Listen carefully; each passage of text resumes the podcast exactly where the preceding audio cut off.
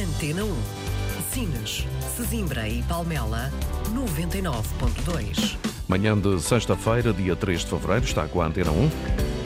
Temperaturas máximas hoje, Porto, Coimbra e Lisboa, 17 graus. Faro, 18 graus de máxima prevista.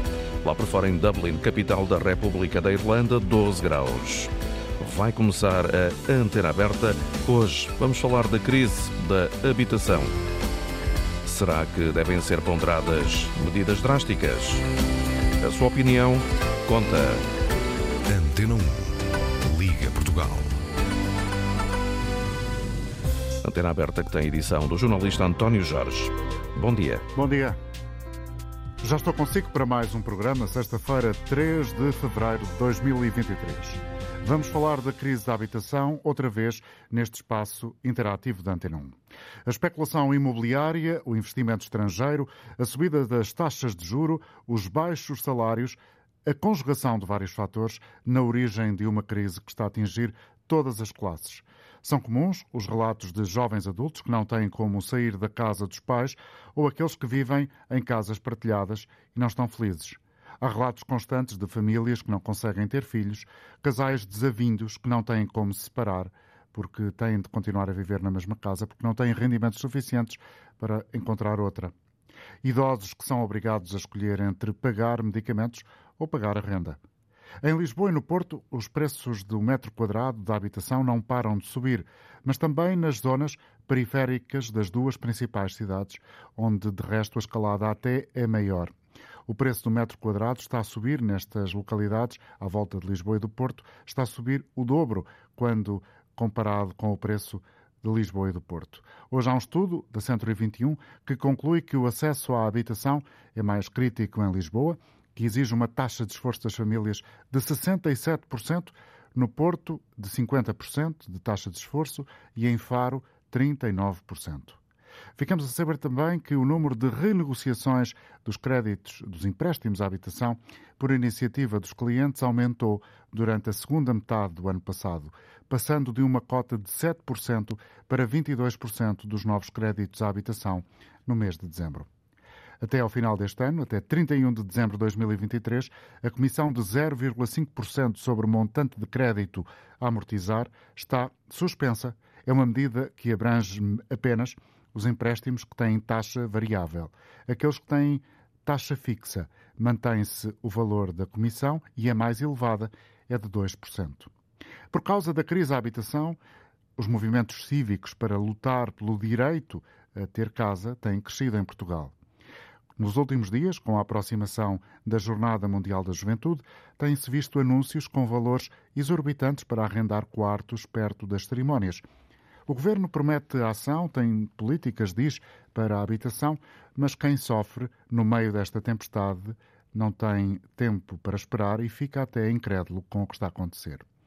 Devem ser, por isso, ponderadas medidas drásticas para tentar atenuar ou resolver o problema? Será que vale a pena pensar Será que é possível fazer como fez o Canadá, que obriga os estrangeiros que compram casa naquele país a provarem que os imóveis são para residência própria? Desde 1 de janeiro que os investidores naquele país que não estejam a morar no Canadá estão proibidos de comprar casa. A medida vai ficar em vigor durante dois anos e vai afetar, sobretudo, obviamente, os estrangeiros não residentes. É uma promessa do primeiro-ministro Justin Trudeau que eh, fez ao país em abril do ano passado, durante a campanha eleitoral, e tem exatamente essa função, com vista, com vista a combater a escalada dos preços das casas no país. Queremos ouvir a sua opinião neste programa. Ligue 822-0101. Para quem está em território nacional, a chamada é gratuita 822-0101 ou se está fora do país, com o custo de uma chamada internacional, o número é o 2233 99956. Cumprimento Ricardo Souza, é administrador da Imobiliária Centro 21 Portugal. Obrigado por estar connosco esta manhã. Bom dia. Muito bom dia. Ricardo, Muito obrigado pela oportunidade. Não tem nada que agradecer. Agradecemos nós a informação que nos vai prestar, que julgo que será importante para uh, todos termos uma visão um pouco mais clara e precisa de um movimento que estamos a assistir no país e que, de resto, tem motivado muita preocupação. Qual é, uh, da sua, do seu ponto de vista, eh, a informação essencial que eh, convém transmitir aos nossos ouvintes deste estudo que revela a deterioração no acesso à habitação, sendo certo que é, se não me falha a informação, a segunda vez que este estudo acontece. Exatamente, é a segunda edição deste estudo, porque é de facto uma problemática que, que, temos estado a acompanhar, a situação do acesso às famílias portuguesas, dos jovens portugueses a uma habitação, e este estudo é muito pragmático na, naquilo que são as principais conclusões que de tirar. Ou seja, entre o primeiro estudo de 2019 e esta segunda edição, Portugal e os portugueses perdem poder de compra, tanto na compra ou no arrendamento das suas casas, com o valor das casas a crescer 38% e o nosso rendimento disponível 9% apenas. Portanto, as, nota... o valor das casas aumentou 38% e uh, o dinheiro que todos uh, ou as famílias têm ao fim do mês foi uh, apenas um aumento de 9%? Exatamente, e este é o grande desafio, porque nós estamos a analisar o rendimento líquido disponível das famílias, ou seja, descontando a carga fiscal. E, de facto, o que sobra no final do mês para as famílias uh, assumirem os seus custos, nomeadamente os custos com a habitação, é muito reduzido quando comparado com as outras uh, capitais europeias, com, com, os outros países, e aqui prende-se um grande desafio e revela um país a diferentes velocidades. Uh, Destaca-se claramente, e o estudo é muito evidente, naquilo que é as diferenças geográficas, como a concentração da nossa população na área metropolitana de Lisboa na área metropolitana do Porto e no Algarve, e é aqui que, de facto, o acesso à habitação é mais difícil, com os números já partilhados, 67% na cidade de Lisboa e uma média superior a 40% naquilo que é a área metropolitana, mas também um, duas realidades diferentes, ou seja, as famílias que já são proprietárias e os que ainda não são proprietários em Portugal, nomeadamente os jovens que querem uh, emancipar-se, ser a sua primeira casa. Nós temos em Portugal 70% das famílias são hoje proprietárias. Desses 70%, mais de aproximadamente 95% das famílias já têm a casa completamente paga ou têm um encargo mensal inferior a 500 euros. Ou seja, nós temos uma grande parte destas famílias proprietárias, a esmagadora maioria, 95%, que não têm um problema de habitação. Agora temos pessoas que adquiriram casa há menos de 3 anos, temos os jovens que querem comprar a sua primeira casa, querem se emancipar, e temos as famílias que estavam no mercado de arrendamento e querem comprar casa, e aqui é onde este estudo incide e é, de facto mostra uma realidade muito diferente, que é o acesso à, à habitação, onde temos aqui um, um desafio importante, nomeadamente com a subida das taxas de juros, que põe na área metropolitana de Lisboa num cenário de uma taxa nominal uh, anual de 5%, se chegarmos a 5%, toda a área metropolitana de Lisboa fica em subcarga de acesso à habitação, nos custos mensais de habitação. Uhum. Portanto, são dados que não animam, como já todos percebemos, e depois, eh, na avaliação que fizeram eh, durante este estudo, a acessibilidade à habitação em Portugal, a segunda edição deste estudo, conclui-se que há diferenças, pergunto-se, substanciais eh, no rendimento líquido disponível das famílias conforme a geografia do país, conforme o lugar onde estas famílias residem? Essa é, de facto, também uma, uma conclusão interessante, porque nós vimos um, grandes diferenças e diferentes velocidades, como vimos naquilo que é as taxas de esforço e o preço dos imóveis, mas essa mesma realidade não se reflete nos rendimentos líquidos das famílias. A diferença de, de rendimento de uma família de Guarda para uma família de Lisboa não é tão significativa como a diferença do valor dos imóveis. Ou seja, eh, uma, uma, família em Lisboa ganha mais, é verdade, uma família na Guarda uh, ganha um pouco menos, mas não é uma diferença tão, tão substancial como é a diferença entre o preço da casa em Lisboa e, por exemplo, em Guarda. Exatamente, exatamente, exatamente.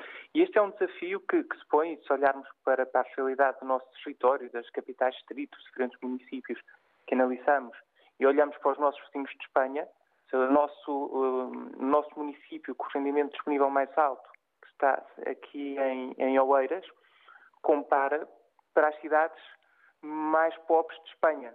As cidades mais pobres de Espanha, por exemplo, na Extremadura, têm os rendimentos equivalentes aos nossos de Oeiras. Muito obrigado, Ricardo Souza, por ter eh, deixado aqui estes dados essenciais deste estudo da Centro 21, uma imobiliária que promove pela segunda vez esta análise sobre a acessibilidade à habitação em Portugal e uh, a base para este trabalho tem a ver com a capacidade uh, de aquisição para uma casa de 90 metros quadrados, falando evidentemente das taxas de esforço, de acordo com os critérios de referência de 33% recomendada pelo Banco de Portugal. Compara os rendimentos líquidos médios anuais por família, os custos de acesso à habitação em 40 municípios, incluindo a capital de Portugal, uma análise de resto mais detalhada aos conselhos eh, das áreas metropolitanas de Lisboa e do Porto, bem como à região do Algarve. No espaço de dois anos, em Matosinhos, por exemplo, uma casa custa em média mais de 40 mil euros. São dados do Instituto Nacional de Estatística que dizem que o preço da habitação nas periferias subiram o dobro da registada em cidades como Lisboa e Porto. Já vamos ouvir uh, quem uh, de direito sobre esta matéria. Antes disso, e porque uh, é esta uma das perguntas que está na base deste programa, até que ponto, perante esta crise da habitação, faz sentido, por exemplo, adotar em Portugal medidas mais drásticas, como, por exemplo, já fez o Canadá. Ou seja, o Canadá proibiu durante dois anos que estrangeiros possam comprar casas naquele país. Mas Portugal, sendo certo que está inserido na União Europeia, poderia tomar esta decisão? Vamos ver o que pode dizer a lei. Bom dia, professor Pedro Frofe, professor de Direito Europeu na Universidade de Minho. Muito obrigado pela sua colaboração. Poderá Portugal fazer o mesmo que fez o Canadá? Ora, bom dia. Uh, efetivamente, creio que é muito difícil, se não, enfim, uma resposta direta, impossível à luz do direito europeu, à luz do sistema jurídico português em que nos integramos. Deixe-me só, António Jorge, fazer uma referência que já em 2018, pelo que eu Julgo saber, a Nova Zelândia tinha tentado uma solução análoga, proibindo a aquisição de imóveis a estrangeiros não residentes. Ora, Portugal, estando integrado na União Europeia, estando sujeito ao direito europeu, efetivamente, eh, enfim, está sujeito a uma a uma lógica de fundamentalidade que nos é dada pela livre circulação de todos os fatores de produção, a começar pela livre circulação de capitais. Aí não tenho dúvidas que, de facto, a livre circulação de capitais seria uh, afetada e não haveria justificação. Esta justificação da tentativa de, de, de suster o aumento do preço dos imóveis em Portugal não seria proporcionada a uma restrição ou uma exceção à própria livre circulação de capitais.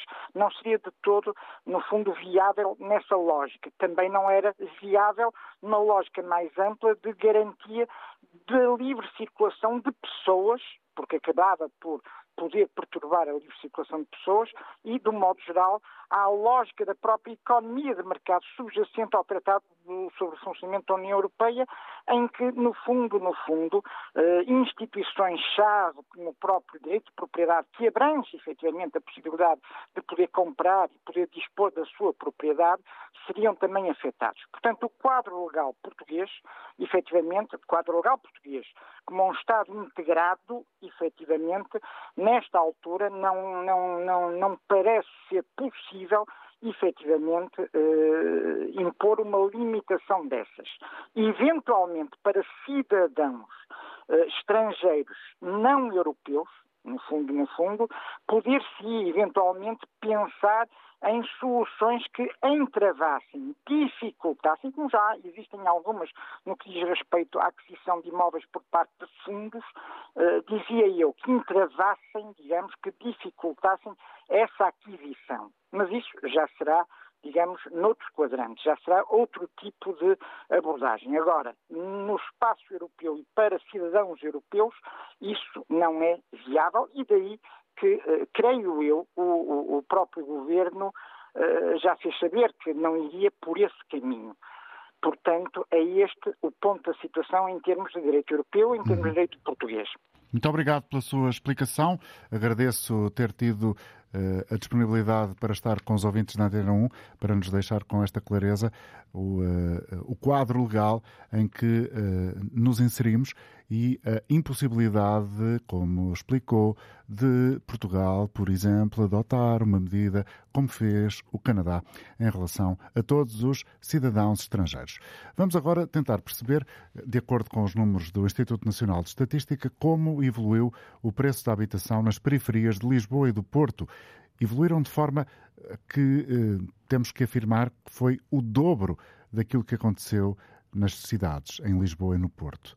Por exemplo, já lhe disse há bocadinho, no espaço de dois anos, em Matosinhos, uma casa que em média eh, eh, era adquirida, por exemplo, por 100 mil euros, passou a custar agora 140 mil euros. Quer dizer que aumentou 40 mil euros a compra em média de uma casa neste Conselho. Mas este fenómeno verifica-se não só nesta uh, região do Porto, em Matosinhos, mas também em outras uh, cidades vizinhas, como é o caso ou conselhos vizinhos, como é o caso de Gondomar ou Vila Nova de Gaia, mas também à volta de Lisboa, como em Almada, como no Barreiro, como no Montijo. O presidente da Associação Portuguesa de Promotores e Investidores Imobiliários diz que este eh, aumento dos preços das casas nos grandes centros fez, evidentemente, aumentar a procura por cidades vizinhas, o que eh, está na base de ter originado este escalar abrupto do valor das casas. Porque é que os preços acabam por aumentar nas zonas periféricas? Muito, porque como as famílias, os portugueses e muito especialmente os jovens, que é quem mais sofre com uh, uh, o aumento do preço das casas neste momento, são os jovens, um, o que é que acaba por fazer? Como não conseguem ter acesso à habitação nos centros das cidades, naturalmente acabam por ir procurar zonas contíguas, portanto, zonas limítrofes, enfim, Lisboa e Porto, essencialmente, dentro das áreas metropolitanas, e, portanto, fazendo o que é que acontece? Como uh, uh, uh, há um, um grande fluxo de procura para essas zonas mais descentralizadas, acaba naturalmente por fazer aumentar o preço. Porquê? Porque a procura nestas zonas limítrofes acaba por aumentar, portanto a procura aumenta, o preço naturalmente aumenta porque a oferta, infelizmente, esse é o grande ponto, não conseguimos ter mais oferta no mercado. E é aí que nós temos que trabalhar, é aí que o governo tem que trabalhar para resolver o problema da habitação. Porque sem mais oferta, nós vamos continuar a, a, a ter um país onde, infelizmente, os portugueses não têm a, capacidade de ter a casa que sonham que, e, que, enfim, e que pretendem ter no, no, no, em cada momento da sua vida. Devo dizer, há, pouco referiu, há pouco referiu que temos um problema crónico de, de, de vencimentos de ordenados em Portugal. o senhor que dirige esta Associação, de, Associação Portuguesa de Promotores e Investidores Imobiliários, este estudo da, da 121 Portugal, acessibilidade à habitação em Portugal, dá conta, por exemplo, também que, olhamos para o Porto, que apenas 11% da oferta está adequada ao rendimento de 53% das famílias que estão ou que se inserem no chamado classe média. Que dilema é este e, e como vê um, alguma possibilidade de ser sublimado, ultrapassado? Esse problema resolve-se, uh, uh, além daqueles que já referi, baixando a bruta carga fiscal que existe na compra de uma casa. Se nós virmos que em Portugal, facilmente, uma, um português, quando compra a sua casa, paga pelo menos 30% de imposto, que pode facilmente ir aos 40% ou aos 50%, se somarmos tudo o que são as taxas e taxinhas eh, eh, existentes num processo de construção da habitação em Portugal, facilmente chegamos a essa conclusão. É o mesmo que dizer que um jovem, como dizia eu, que são os mais afetados a, pela negação do acesso à habitação no nosso país, o que é que acontece?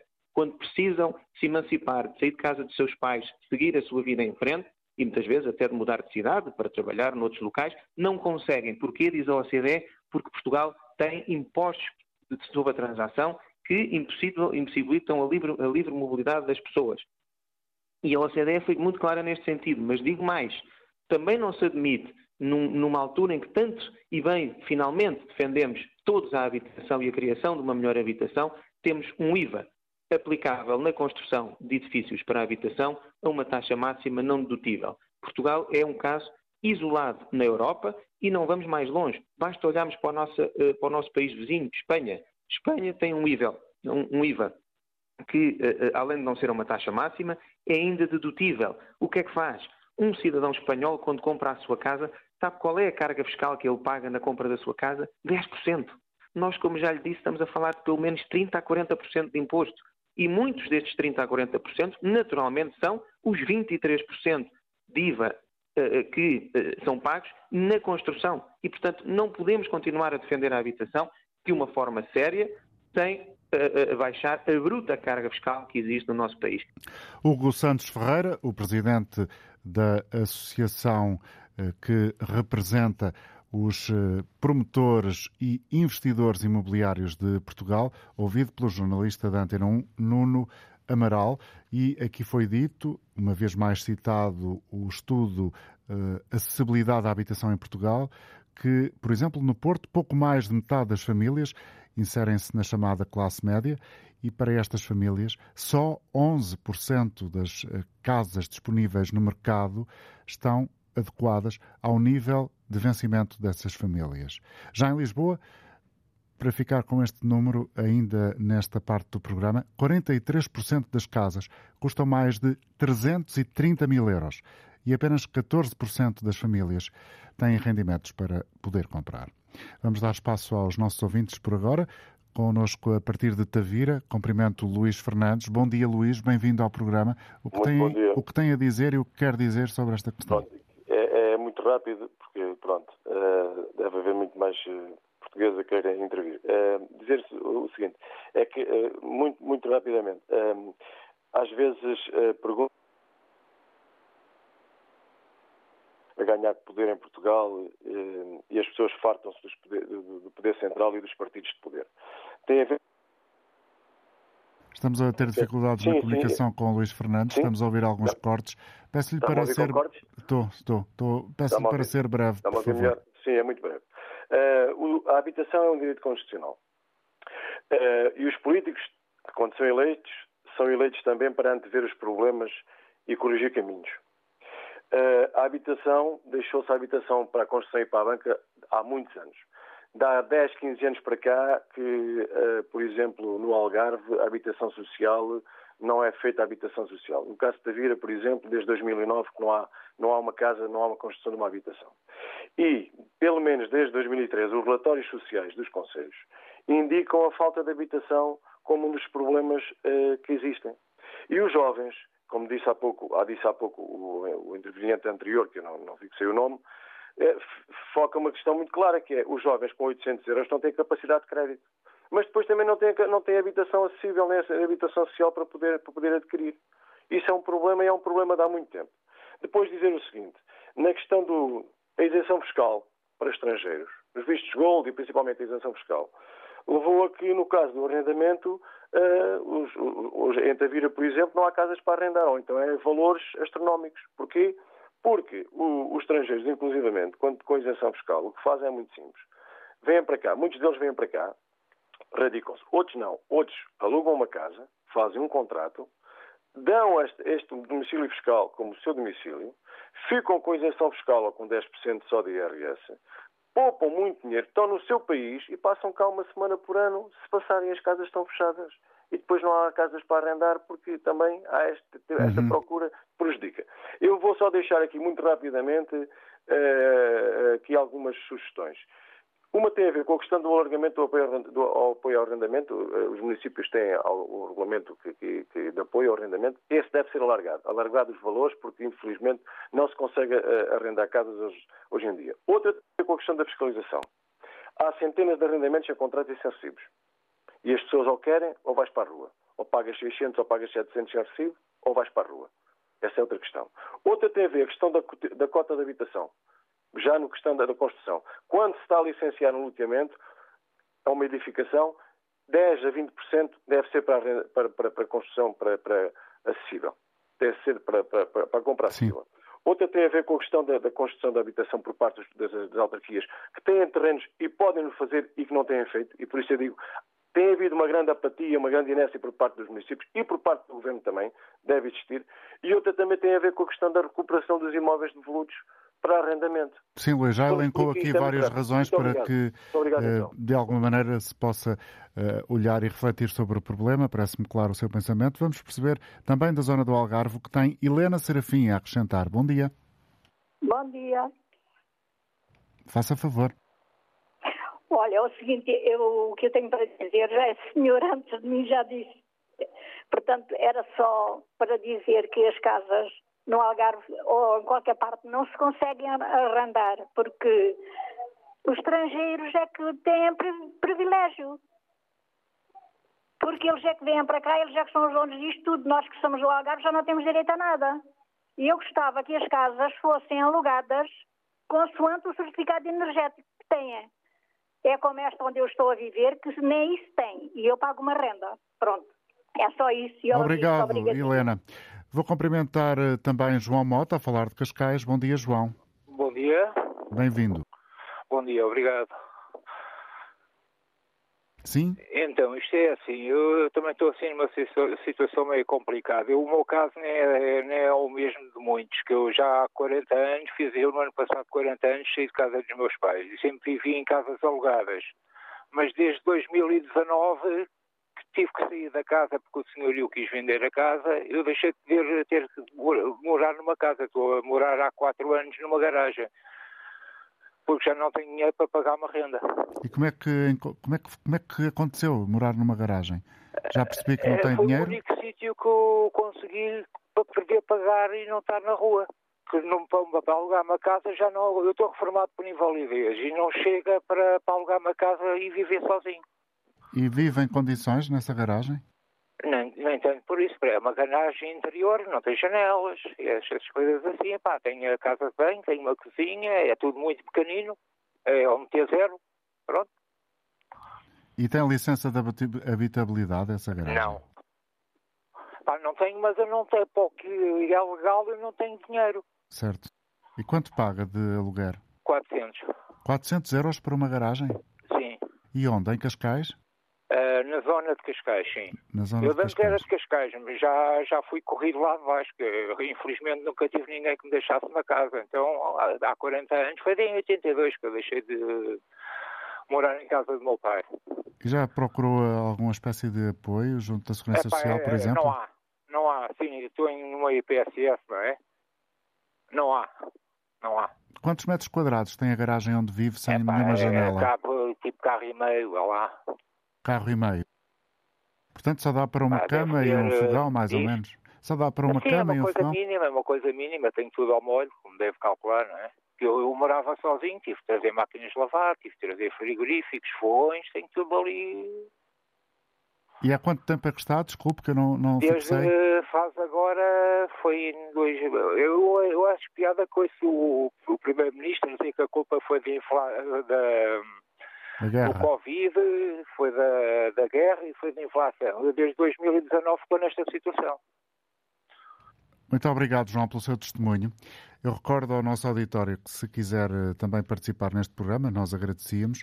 Pode deixar eh, também o seu nome, por favor, na produção, através do número de telefone 822 0101. 822 0101. Cumprimento Vasco Barata, faz parte da Associação Direito à Habitação, Chão das Lutas. Vasco é apenas provavelmente um exemplo dos vários movimentos cívicos que nos últimos meses, para não dizer até mais tempo, têm sido formados para uh, discutir e tentar encontrar algumas soluções por causa deste problema. Tem uh, dado frutos o vosso trabalho, a vossa luta? Sim, muito, muito bom dia, antes de mais, a si e a todo o auditório que nos ouve e dizer desde já uma enorme solidariedade com o último ouvinte que, que falou, que é um dos casos um, gravíssimos de, de, milhares que há em Portugal e desde já dizer-lhe que se, se, tiver acesso à internet e nos quiser enviar um e-mail para a nossa Associação Chão das Lutas, teremos todo o gosto em, em falar com ele.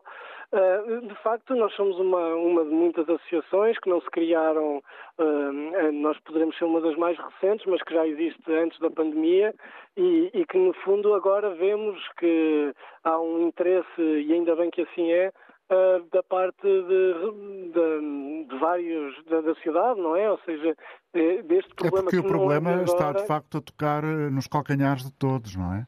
Sim, há, um, há, uma notoriedade do problema maior à medida que também as classes médias e as classes e já classes médias altas algumas, não é que, que, já, que já não conseguem fazer face à habitação, portanto essa notoriedade também chega porque este, estes setores da sociedade também começam a ser afetados. Isso é, é assim que as coisas são, felizmente ou infelizmente não importa agora estar a discutir, mas esta já é uma crise que se sente há muito tempo eh, e eu deixo a pergunta às pessoas que é há quanto tempo é que a prestação da casa ou a a renda da casa não é determinante para a nossa vida, não é? Ou seja, quanto tempo é que nós, há quanto tempo é que nós organizamos a nossa vida com base naquilo que podemos pagar uh, da casa. Uh, e isso é um problema transversal e, como disse bem, nós estamos uh, inseridos em, a trabalhar em conjunto com várias associações unidas para que haja uma grande mobilização já no dia 25 de fevereiro e depois também no dia 1 de abril duas grandes manifestações, não só por causa da habitação, mas também por causa da habitação, porque de facto a situação a que chegámos é de absoluta indignidade, em que eh, as rendas eh, médias de Lisboa são superiores a 2 mil euros, quando o salário mínimo nem chega a 800 euros, e portanto as pessoas estão a ficar para trás e é preciso regular o mercado. Essa luta de três anos, no vosso caso em particular, já tem tido algum feedback, alguma resposta, por exemplo, da autarquia de Lisboa ou até do governo e encontra nas mais recentes uh, promessas, digamos assim, do Executivo, agora até com uma ministra exclusivamente dedicada à pasta, algum vislumbre de resolução do problema? Uh, a, nossa, a nossa situação, a nossa posição é de facto de alguma hum, frustração, né, para ser eh, honesto. O que nós vemos é que uh, nada contra o objetivo que tem sido a política do governo, mas que tem sido um absoluto fracasso, que é da construção pública e da reabilitação, uh, as metas com que o Governo se comprometeu, uh, que seria nos 50 anos do 25 de Abril ter erradicado todas as carências habitacionais, isso vai ser, nem sequer, não, vai estar minimamente cumprido, nem lá perto, vai, vai, vai, fraca, vai fracassar em todas as metas, isso já, já é uma realidade. Uh, a execução tem sido muito pobre mas sobretudo o que nos parece é que a construção é importante, mas não, mas tem servido como um, como uma forma de iludir um bocado este debate. Portugal não tem um problema de construção, ainda que, volto a referir, para que não fique claro, não, para que não haja dúvidas, que seja importante construir e construção pública, sobretudo. Nós o que temos visto é que toda a construção tem sido construção de luxo, basta andar pelas cidades para, para perceber isso. Agora, o que é essencial é ter respostas hoje, para a vida das pessoas agora. E isso não tem acontecido. E que e respostas tem... é que são as, as respostas que vocês querem? As respostas que nós queremos passa por regular o mercado da habitação, que é um mercado que não tem nenhum tipo de regulação. Mas isso quer podem... dizer o quê? Tente explicar de forma uh, exemplificar para que qualquer ouvinte uh, médio, digamos assim, possa entender. Exatamente. Então, acabar com todo o tipo de benefícios fiscais que têm existido para a especulação imobiliária para fundos imobiliários. Isto é receita que o Estado perde. Ou seja, isto acaba por ser investimento na habitação mas no sentido errado. Ao, não, ao, ao, permitirmos que existam este tipo de benefícios fiscais, de residentes não habituais, de nómadas digitais, uh, uh, todo esse tipo de benefícios deveria acabar para que, uh, esses, para que o Estado possa cobrar esses, esses impostos e para que não haja um regime de exceção de que quem tem dinheiro, vistos gold, sempre os vistos gold, por exemplo, isso é um, é um, um quadro jurídico que tem que ser erradicado para que cada pessoa, para que todos estejamos em pé de igualdade. Isso seria fundamental. Depois seria importantíssimo começarmos a falar de controlar o preço das rendas. Há muitos países que fazem isso. Há muitos países que têm limites ao valor que pode ser cobrado por uma renda. Isso não quer dizer voltarmos ao padrão que nós tivemos durante 40 anos, que é um congelamento das rendas. Ninguém está a falar disso. E quando se fala em controle de rendas, Uh, sabemos que quem não o quer uh, agita sempre este fantasma de que Portugal teve um congelamento de rendas. Estamos a falar de outra coisa, que é regular quanto é que se pode pedir por uma renda, quanto é que se pode pedir por uma casa. Quando, por exemplo, ouvimos agora quanto é que se pode pedir por uma garagem. 400 euros por uma garagem é uma loucura, é, uma, é um é, é desumano. É absurdo, é desumano. E, portanto, temos que regular o preço das rendas. Depois há outras soluções também que são importantes, que até o, um, último um ouvinte que eu ainda tive a oportunidade de ouvir referiu. A questão de, quando se constrói uh, investimento privado, haver uma parte que seja para uh, renda acessível, 25%, normalmente é disso que se fala, 20%, 30%, por aí. E depois, claro, nós temos que regular uma série de, por exemplo, falar do alojamento local. Nós em Lisboa, uh, perdoem-nos... Agora está suspenso, não é? Uh, está suspenso, mas eu sei se as pessoas sabem o que é estar suspenso. Estar suspenso é, por exemplo, em Santa Maria Maior, uma das freguesias com mais alojamento local, 50 e tal por cento das, das casas estão em alojamento local. É isto que está suspenso, é, é, não é regulação nenhuma. E, portanto, há, há, várias medidas que podem ser colocadas em cima da mesa. Por exemplo, aumentar o prazo mínimo dos contratos de arrendamento. As pessoas vivem com mal à porta da casa porque têm contratos anuais e que depois, no final desse contrato, o senhorio pode dizer-lhes muito bem, a renda estava em 500 euros, agora se quer aqui continuar, faço-lhe um novo contrato por 1000 euros. Isto é possível. Vasco, deixa-me só trazer também para esta conversa o geógrafo Luís Mendes, que está connosco em linha e a quem também agradeço o facto de partilhar o seu conhecimento com o auditório da Antena 1, geógrafo da Universidade Obrigado. de Lisboa. Como é que conseguimos equilibrar isto? Ou seja, eh, no fundo, estamos num momento em que provavelmente uh, o resultado uh, tem a ver com uma série de políticas mal executadas e mal orientadas que no passado, não vamos agora identificar quais, foram feitas Conjugado isso com este fenómeno que tem, eh, de alguma maneira, eh, ajudado também e muito a economia portuguesa, mas que também tem prejudicado este, este lado, que é o do turismo em Portugal, como é que se consegue encontrar aqui um equilíbrio?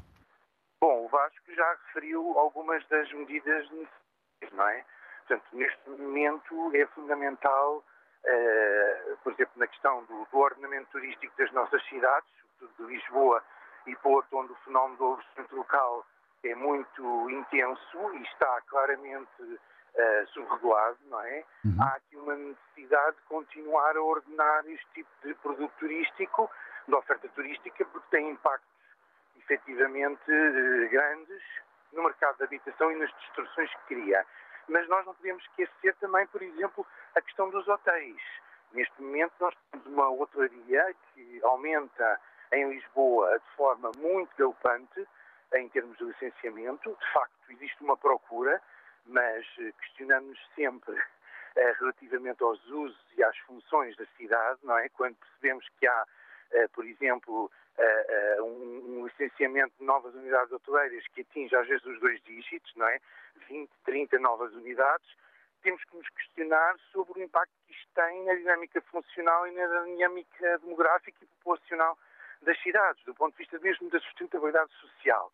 Se reconhecemos que o turismo uh, é uma atividade económica essencial para criar emprego, mesmo que por vezes emprego pouco qualificado, mas também riqueza na cidade, na região, no país, e que até, de certa forma, estimulou, uh, digamos, a reabilitação urbana do edificado, aquilo que a gente tem que questionar é, e para as pessoas que vivem na cidade, uh, quer dizer, como é que se pode garantir que a sua vivência, a sua apropriação se mantém eh, procurando mitigar as consequências negativas. Há bocadinho ouvimos aqui o Presidente da Associação Portuguesa de Promotores e Investidores a dizer que o problema tem a ver com a fiscalidade que impende sobre a construção nova. Eh, é basicamente a principal desculpa que foi apresentada. Eh, concorda que isto tem alguma razão de ser?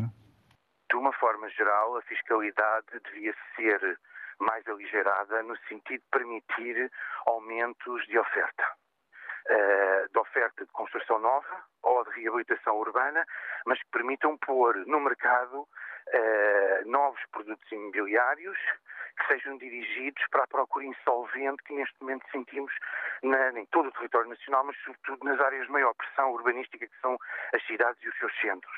Portanto, neste momento é fundamental que se pense que uh, o Estado quer na componente de fiscalidade, quer na componente de regulação e ordenamento do território, tem aqui um papel redobrado e deve assumir esse papel e essa competência no sentido de uh, procurar estimular essa oferta de habitação ou de arrendamento acessível. Luís, sem dúvida. Até que ponto é que Portugal... Discurso até, que, até que ponto é que Portugal, já percebemos aqui com o professor de Direito Europeu, que é muito difícil, quase que estava subjacente essa ideia, ao facto de Portugal estar inserido na União Europeia, mas até que ponto é que Portugal eh, pode encetar, eh, decretar, entre aspas, uma medida mais ou menos considerada drástica, no sentido de evitar eh, esta constante especulação imobiliária que temos vindo a assistir, muito por fruto também do investimento estrangeiro? As, medidas drásticas ou extremas. Eu estava a comparar com a questão do Canadá. Do Canadá. Exato, eu percebi. Uh, geralmente as medidas drásticas e extremas nestes, hum, como em qualquer outro fenómeno ou processo, uh, produzem alguns danos colaterais. eu diria que esse investimento estrangeiro que é feito em imobiliário, se for utilizado no sentido de aumentar a especulação e olhando para os fogos, as casas, apenas como um ativo financeiro, no sentido de reproduzir capital imobiliário, pois que esses fenómenos devem ser uh, cortados e profundamente limitados e até proibidos. Até por questões de constitucionalidade. Os Golden Visa, por exemplo, claro. como sabe, embora tenham sofrido agora uma reestruturação em janeiro de 2022, uh, eh, há um ano atrás, uh, eles colocam muitas questões do ponto de vista da constitucionalidade, não é? Uh, em que medida é que podemos beneficiar do ponto de vista fiscal um, e da autorização de residência determinados cidadãos endinheirados face a outros que cá estão há décadas e que até são mão de obra importante, imigrante, por exemplo, contribui para a economia nacional e não têm as mesmas benesses. Portanto, em termos de autorização de residência e de nacionalidade. Portanto, há aqui um, um, de facto nós temos que, que, perceber que este investimento é positivo para a economia, é sem dúvida, mas depende da sua finalidade e depende de quem operacionaliza esse investimento. Portanto, e o que se tem visto é que estes fenómenos de atração do investimento estrangeiro, muitas vezes materializado depois no ambiente construído e, e no, nas próprias dinâmicas do imobiliário, acabam por distorcer os preços e fazendo-os aumentar de forma galopante descolando até da realidade nacional. Neste momento, nos centros das principais cidades de Portugal, verificamos um fenómeno daquilo que se chama gentrificação transnacional, são, eh, de facto, estrangeiros, endinheirados, com um estilo de vida eh, e com um poder de compra muito acima da média do, do agregado e do, do, do, português, não é? Ou das famílias que vivem em território nacional e, e portanto, que eh, a sua influência no ambiente urbano acaba por produzir, digamos, distorções Uh, e, portanto, uh, eu não diria que se deva restringir todo o tipo de investimento estrangeiro, mas no, no que toca às dinâmicas imobiliárias, vamos uhum. procurar perceber que consequências é que este investimento pode trazer para o país e, de facto, vai beneficiar ou não a, a, a, maioria social que ocupa as nossas cidades. É um equilíbrio muito, muito difícil. Obrigado, é Luís difícil. Mendes, e também obrigado ao Vasco Barata pela colaboração no programa. Vamos até ao Algarve. José Cruz, bom dia.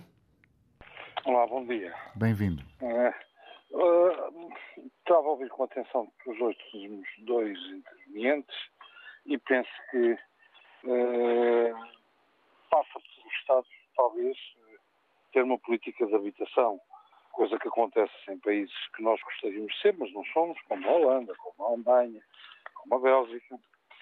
E também lembrar o seguinte, tudo o que é medidas cidade do Canadá tem efeitos muito, muito às vezes contrários.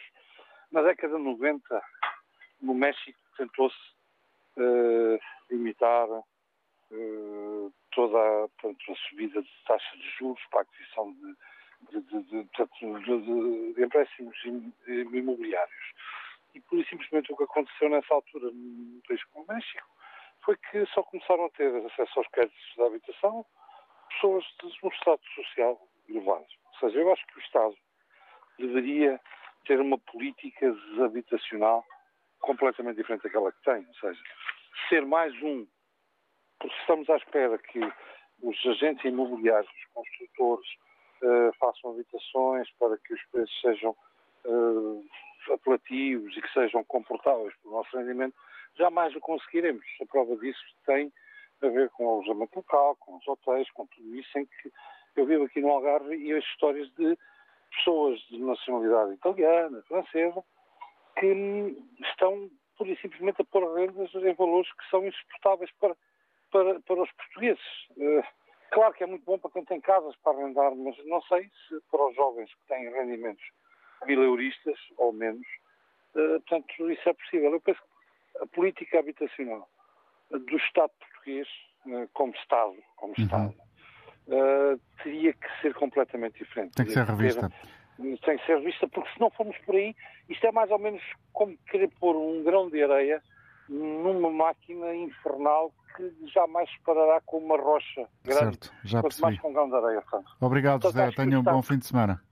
Vamos ouvir outra opinião. Uh, Permita-me, José, desculpe a forma mais ou menos abrupta como uh, passo para Manuel Moura, que liga de Braga. Bom dia. Olá, bom dia. Uh, obrigado por nos darem esta oportunidade. Uh, Tenho estou... aqui a indicação de que faz parte de uma cooperativa de habitação. Sim, sim eu integro o Conselho de Administração de uma cooperativa de habitação.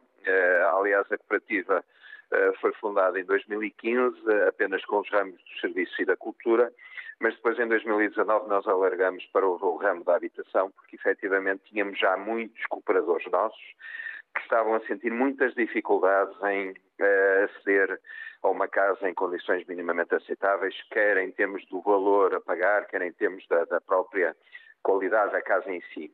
E então, eh, em 2019, apresentamos na Câmara Municipal de Braga um projeto, o projeto ASC, Aldeamentos Sustentáveis e Cooperativos, que mereceu um, o, o, apoio da Câmara na altura e então acabamos por integrar a estratégia local de habitação do município com a construção de 38 habitações entre o ano de 2023, onde estamos, e 2024. Uh, são uh, habitações com estrutura em painéis de madeira maciça, uh, que nos permitirão reduzir ao máximo a emissão de CO2 e assim e também maximizar a eficiência energética dos edifícios.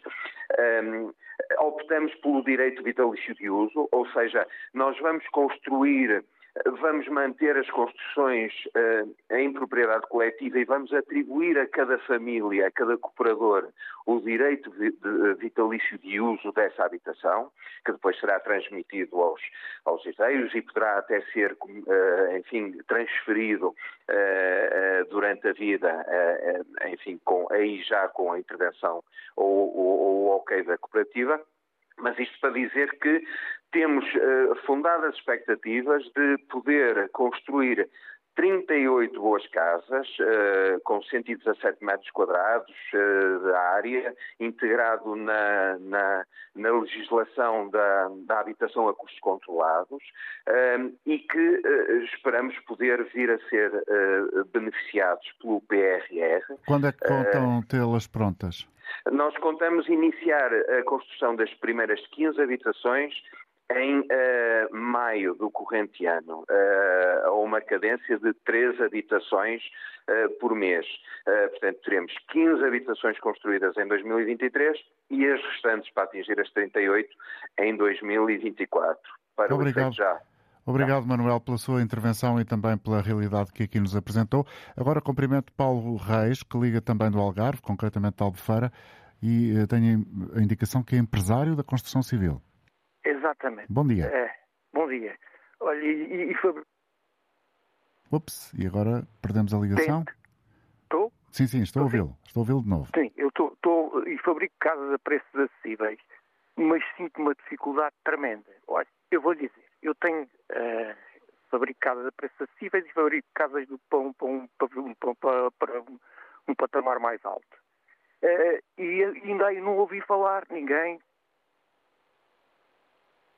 que tinha na morosidade que certas câmaras no país têm em, em deitar uma, uma, licença cá para fora. Eu vou lhe dizer que é completamente impossível construir em Albufeira ah, em num prazo inferior a dois anos. Dois anos para obter uma licença? Exatamente. Estamos a ouvir lá aos cortes, de facto. Paulo Sim, Reis. É impossível, torna-se impossível. Eu, eu, eu, tenho que ser, eu tenho que ser superior a qualquer economista que esteja aí na praça, porque não consigo fazer previsões em, entre a, eh, a, licença que eu tenho de construção, mais quatro anos para construir o edifício, com os atrasos, com as licenças, com tudo, tenho que fazer previsões a seis anos. Eu, seis anos, provavelmente até já, já, já, já terei falecido ou coisa no, no género. Portanto, isto era, eu não vejo ninguém falar na morosidade destas câmaras. A Câmara de Albufeira, a Câmara de Lolé, porque toda a gente deve ter algum compromisso com assim, eu não tenho compromisso nenhum uh, com, com, as câmaras, porque elas deviam, deviam cumprir a lei. A Câmara de Albufeira não cumpre a lei. Tinha 20 dias para apresentar uh, o parecer sobre um projeto e a Câmara da Albufeira não apresenta nada. Obrigado, Paulo, Além por ter vindo aqui trazer-nos também esse aspecto que é eh, novo em relação àquilo que fomos ouvindo durante todo o programa e foram apresentados muitos argumentos, várias perspectivas, diferentes pontos de vista relacionado com o problema que continua mais que atual, toca a muitas, muitas pessoas. Vamos ter certamente eh, por eh, necessidade de voltar a esta questão. Muito obrigado por ter seguido o programa. Voltamos na próxima segunda-feira. Muito bom fim de semana. Antena aberta, edição foi do jornalista António Jorge. Vem o Jornal do Meio-Dia.